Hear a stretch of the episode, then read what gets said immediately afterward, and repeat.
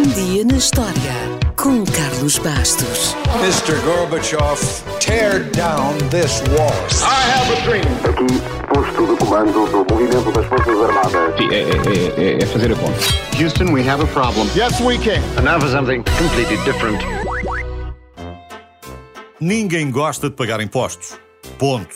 Acho que estamos todos de acordo. Claro que são necessários, claro que financiam o bem comum, etc, etc. Mas, apesar de percebermos a sua importância, isso não quer dizer que tenhamos de gostar deles. E esta luta já vem de longe. Ainda para mais, quando alguém resolve subir o preço do imposto de um produto que seja muito querido. Ora, em 1714, em Alkmaar, na Holanda, num dia como o de hoje, milhares de pessoas saíram à rua para protestar contra o aumento do imposto sobre a cerveja. Como é bom de ver, ninguém gostou. A cerveja é das bebidas mais populares do mundo e não estou só a falar das bebidas alcoólicas. Hoje, a estatística diz que a seguir à água e ao café, a cerveja é a bebida mais consumida. Acredita-se que esta bebida, feita a partir da fermentação de cereais, seja tão antiga como a própria agricultura e foi levada muito a sério desde sempre. Dois mil anos antes do nascimento de Cristo, já o Código de Hammurabi impunha punições muito severas a quem não respeitasse os critérios de produção de cerveja e até aos taberneiros que tentassem enganar os seus clientes. O código também estabelecia uma ração diária de cerveja para o povo da Babilónia. 2 litros para os trabalhadores, 3 para os funcionários públicos e 5 para os altos cargos. É bom ver que a história às vezes não muda assim tanto como isso. Já agora, era uma prática comum na Babilónia que durante um mês, após o casamento, o pai da noiva fornecesse ao genro todo o hidromel que ele pudesse beber. O hidromel é basicamente uma cerveja de mel. E como o calendário babilónico era lunar, esse período de um mês, essa lua, passou a ser uma lua de mel. Exatamente.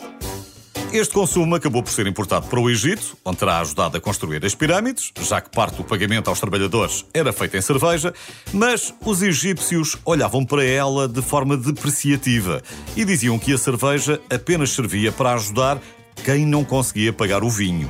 Os gregos pensavam o mesmo e consideravam a cerveja uma bebida inferior, uma bebida da classe baixa, pois era relativamente fácil de produzir e não tinha as subtilezas do vinho.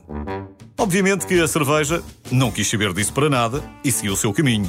Hoje existem centenas de tipos de cerveja, milhares de marcas e milhões de locais de consumo.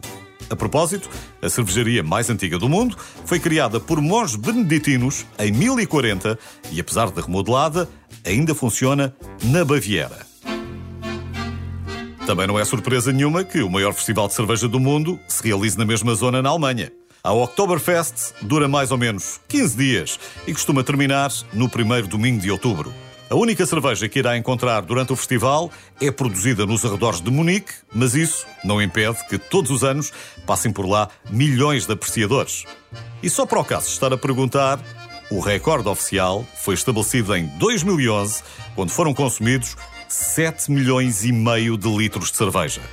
E já que falamos de recordes, o maior copo de cerveja do mundo tem 2,13 metros 13 de altura e leva mais de 2 mil litros. Não é um copo, é uma banheira. E a cerveja mais cara do mundo custou mais de 500 mil dólares. Foi fabricada em 1875, já está imprópria para consumo, mas foi levada numa expedição ao Polo Sul e por isso tornou-se num item de colecionador. Mais de 50 licitadores lutaram pelas garrafas num leilão no eBay. Agora imagine quanto poderá valer uma cerveja feita pelo próprio Barack Obama.